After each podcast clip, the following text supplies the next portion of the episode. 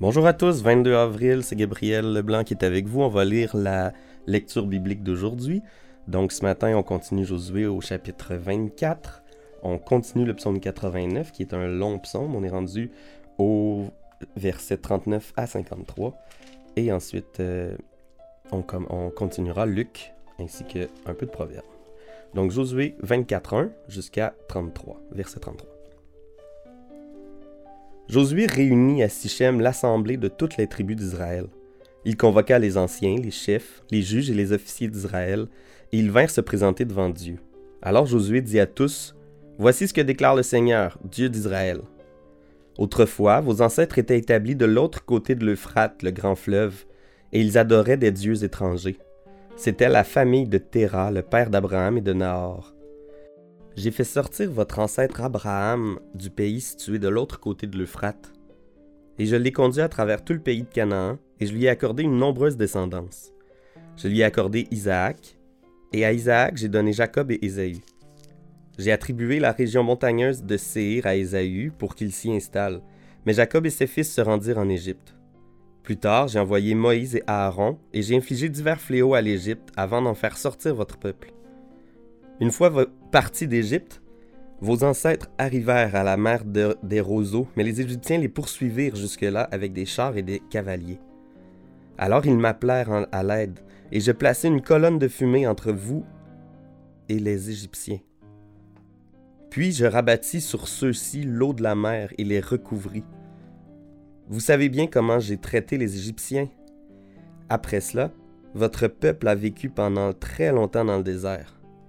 Ensuite, je vous ai conduit dans le pays des Amorites, installé à l'est du Jourdain. Ils vous ont attaqué, mais je les ai livrés en votre pouvoir. Vous avez pu conquérir leur pays, car je les ai exterminés à votre approche. Le roi de Moab, Balak, fils de Sippor, vous a également attaqué. Il fit même appeler Balaam, fils de Béor, pour qu'il vienne vous maudire. Mais j'ai refusé d'écouter Balaam, qui dut vous bénir, et je vous ai délivré ainsi du pouvoir de Balak. Vous avez traversé le Jourdain et vous êtes parvenu à Jéricho. Les habitants de Jéricho combattirent contre vous, de même que les Amorites, les Périsites, les Cananéens, les Hittites, les Girgashites, les Hivites et les Jébusites. Je les ai tous livrés en votre pouvoir. J'ai envoyé devant vous des frelons qui mirent en fuite les deux rois amorites. Vos épées et vos arcs ne furent pour rien dans tout cela. Ainsi je vous ai donné un pays que vous n'aviez pas eu la peine de cultiver, des villes que vous n'aviez pas bâties mais que vous occupez, des vignes et des oliviers que vous n'aviez pas plantés mais dont vous mangez les fruits. Et Josué ajouta, À vous maintenant de reconnaître l'autorité du Seigneur pour le servir de tout votre cœur avec fidélité. Débarrassez-vous des dieux que vos ancêtres adoraient quand ils étaient de l'autre côté de l'Euphrate ou en Égypte, et mettez-vous au service du Seigneur. Si cela ne vous convient pas, alors choisissez aujourd'hui les dieux auxquels vous rendrez votre culte. Par exemple, ceux que vos ancêtres adoraient de l'autre côté de l'Euphrate, ou ceux des Amorites dont, vous habitez le pays. Mais ma famille et moi, nous servirons le Seigneur. Le peuple répondit, Il n'est pas question que nous abandonnions le Seigneur pour nous mettre au service d'autres dieux, car c'est le Seigneur notre Dieu qui nous a arrachés, nos pères et nous, à l'esclavage d'Égypte et nous savons les grands miracles qu'il a fait alors. C'est lui qui nous a protégés tout le long du chemin que nous avons parcouru et au milieu de tous les peuples dont nous avons traversé le territoire. C'est lui qui a repoussé devant nous tant de peuples, en particulier les Amorites qui vivaient dans ce pays. Nous donc aussi nous servirons le Seigneur, car c'est lui qui est notre Dieu. Alors Josué dit au peuple, Vous ne serez pas capable de servir le Seigneur. C'est le vrai Dieu et il exige d'être votre seul Dieu. Il ne supportera ni vos révoltes, ni vos fautes. Si vous l'abandonnez pour adorer des dieux étrangers, il se retournera contre vous, vous fera du mal et vous exterminera après vous avoir fait tant de bien. Mais non, répondit le peuple, c'est bien le Seigneur que nous servirons. Josué reprit, Vous êtes donc votre propre, vos propres témoins. Vous avez choisi vous-même de servir le Seigneur. Oui, déclarèrent-ils, nous en sommes témoins. Alors, dit Josué, débarrassez-vous des dieux étrangers qui se trouvent chez vous, et attachez-vous de tout votre cœur au Seigneur, le Dieu d'Israël. Le peuple lui répondit, Oui, nous voulons servir le Seigneur notre Dieu et obéir à ses ordres. Ce jour-là, à Sichem, Josué lia le peuple par un engagement solennel. Il établit pour le peuple une loi et des règles de conduite et les inscrivit dans le livre de la loi de Dieu. Puis il prit une grande pierre et la dressa sous le chêne au sanctuaire du Seigneur.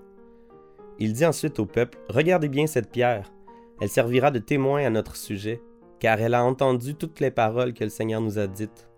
Oui, elle sera un témoin contre vous pour vous empêcher d'être infidèle à votre Dieu. Alors Josué congédia l'assemblée, et chacun retourna dans la part de la terre qui lui revenait. Après cela, Josué, fils de Nun et serviteur du Seigneur, mourut à l'âge de 110 ans. On l'enterra dans la propriété qui lui avait été attribuée à Timnath-Sera, dans la région montagneuse d'Éphraïm, au nord du mont Gaash. Les Israélites servirent le Seigneur durant toute la vie de Josué, et après sa mort, tant que vécurent les anciens qui avaient vu les œuvres accomplies par le Seigneur en faveur d'Israël. Les Israélites enterrèrent à Sichem les restes de Joseph qu'ils avaient ramenés d'Égypte. Ils les mirent dans la parcelle de terrain que Jacob avait achetée pour cent pièces d'argent aux descendants de Hamor, fondateur de Sichem, et qui était devenu la propriété des descendants de Joseph. Et Lazare, fils d'Aaron, mourut également. On l'enterra sur la colline qui avait été donnée à son fils Pinas, dans la région montagneuse d'Éphraïm.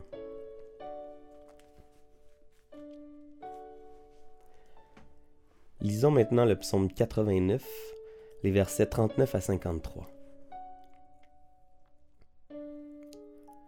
Mais tu as rejeté, tu as laissé tomber le roi que tu avais consacré, tu t'es fâché contre lui, tu as rompu l'engagement que tu avais pris envers ton serviteur, tu as souillé sa couronne en l'achetant à terre. Tu as enfoncé tous ses murs de défense, tu as mis en ruine ses fortifications. Tous les passants le dépouillent, il est devenu la risée des voisins. Tu as rendu courage à ses ennemis, tu as fait plaisir à ses adversaires. Tu as rendu ses armes inefficaces. Tu ne l'as pas soutenu dans la bataille. Tu lui as fait perdre sa splendeur, tu as renversé son trône à terre. Tu as abrégé sa jeunesse, tu l'as couvert d'humiliation. Seigneur, te cacheras-tu encore longtemps? Jusqu'à quand seras-tu flambant de colère? Souviens-toi de moi, la vie est si courte. On dirait que tu as créé les humains pour les envoyer au néant. Y a-t-il un homme capable de vivre sans voir jamais sa fin ou d'arracher sa propre vie aux griffes de la mort? Seigneur, où sont passées tes bontés d'autrefois et les promesses que, dans ta fidélité, tu avais faites à David?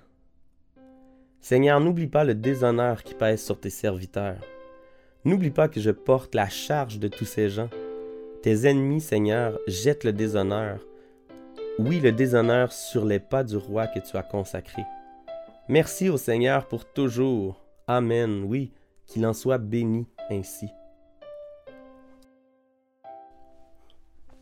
Proverbe 13, versets 7 et 8. Certains font semblant d'être riches alors qu'ils n'ont rien. D'autres font les pauvres et possèdent une fortune. Parfois, un riche doit payer pour sauver sa vie, mais le pauvre ne risque pas d'être menacé.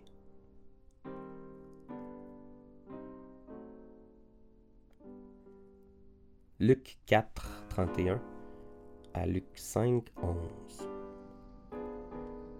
Jésus se rendit alors à Capernaum, ville de Galilée, et il y donnait son enseignement à tous les jours du sabbat. Les gens étaient impressionnés par sa manière d'enseigner, car il parlait avec autorité. Dans la synagogue, il y avait un homme tourmenté par un esprit mauvais. Il se mit à crier avec force. Ah, que nous veux-tu, Jésus de Nazareth? Es-tu venu pour nous détruire? Je sais bien qui tu es, le Saint envoyé de Dieu. Jésus parla sévèrement à l'esprit mauvais et lui donna cet ordre. Tais-toi et sors de cet homme. L'esprit jeta l'homme à terre devant tout le monde et sortit de lui sans lui faire aucun mal. Tous furent saisis d'étonnement et ils se disaient les uns aux autres Quel genre de parole est cela? Cet homme commande avec autorité et puissance aux esprits mauvais et ils sortent. et la renommée de Jésus se répandit partout dans cette région. Jésus quitta la synagogue et se rendit à la maison de Simon. La belle-mère de Simon souffrait d'une forte fièvre et l'on demanda à Jésus de faire quelque chose pour elle. Il se pencha sur elle et, d'un ton sévère, donna un ordre à la fièvre. La fièvre la quitta, elle se leva aussitôt et se mit à les servir. Au coucher du soleil, tous ceux qui avaient des malades atteints de divers maux les amenèrent à Jésus. Il posa les mains sur chacun d'eux et les guérit. Des esprits mauvais sortirent aussi de beaucoup de malades en criant Tu es le Fils de Dieu.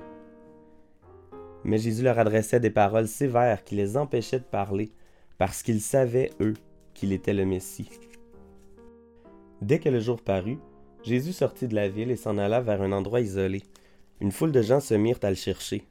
Quand ils l'eurent rejoint, ils voulurent le retenir et l'empêcher de les quitter. Mais Jésus leur dit, Je dois annoncer la bonne nouvelle du royaume de Dieu aux autres villes aussi, car c'est pour cela que Dieu m'a envoyé. Et il prêchait dans les synagogues du pays.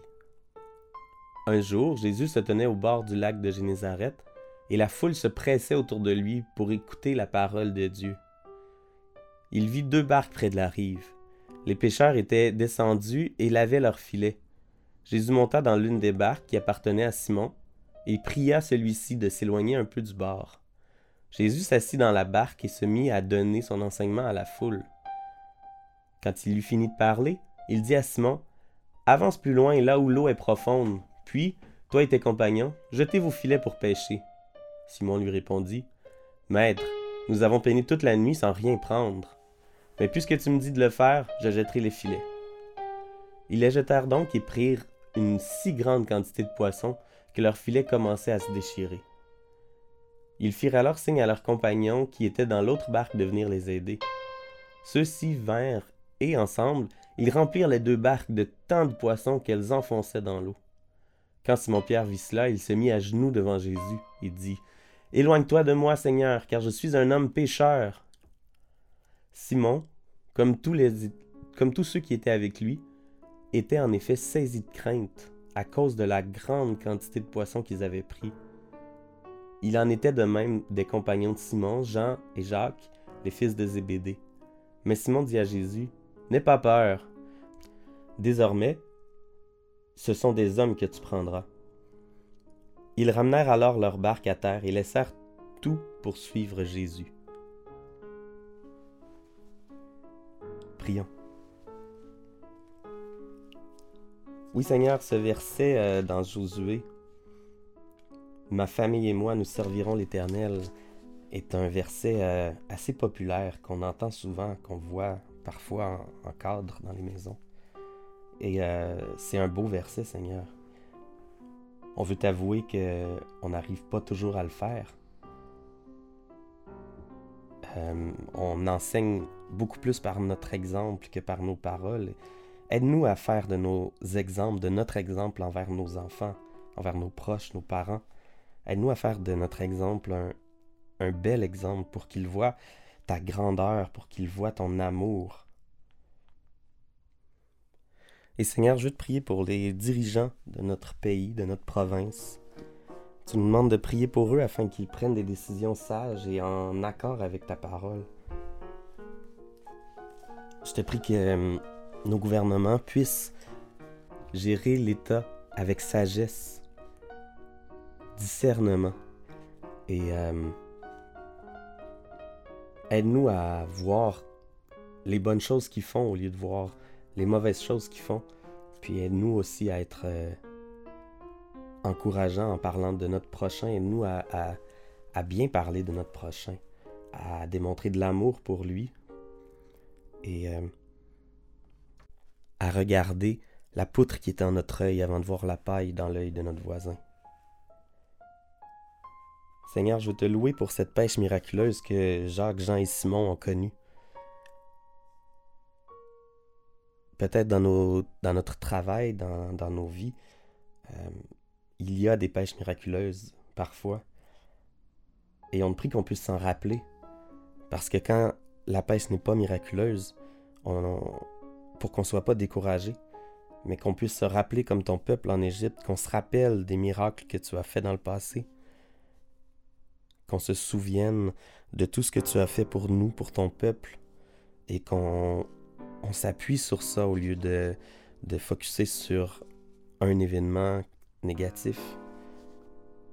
Donne-nous euh, donne-nous de nous, de nous rappeler de tout ça, de tout ce que tu as fait par amour. Et euh, je te prie, Seigneur, qu'on puisse être un bon exemple pour notre prochain. Amen.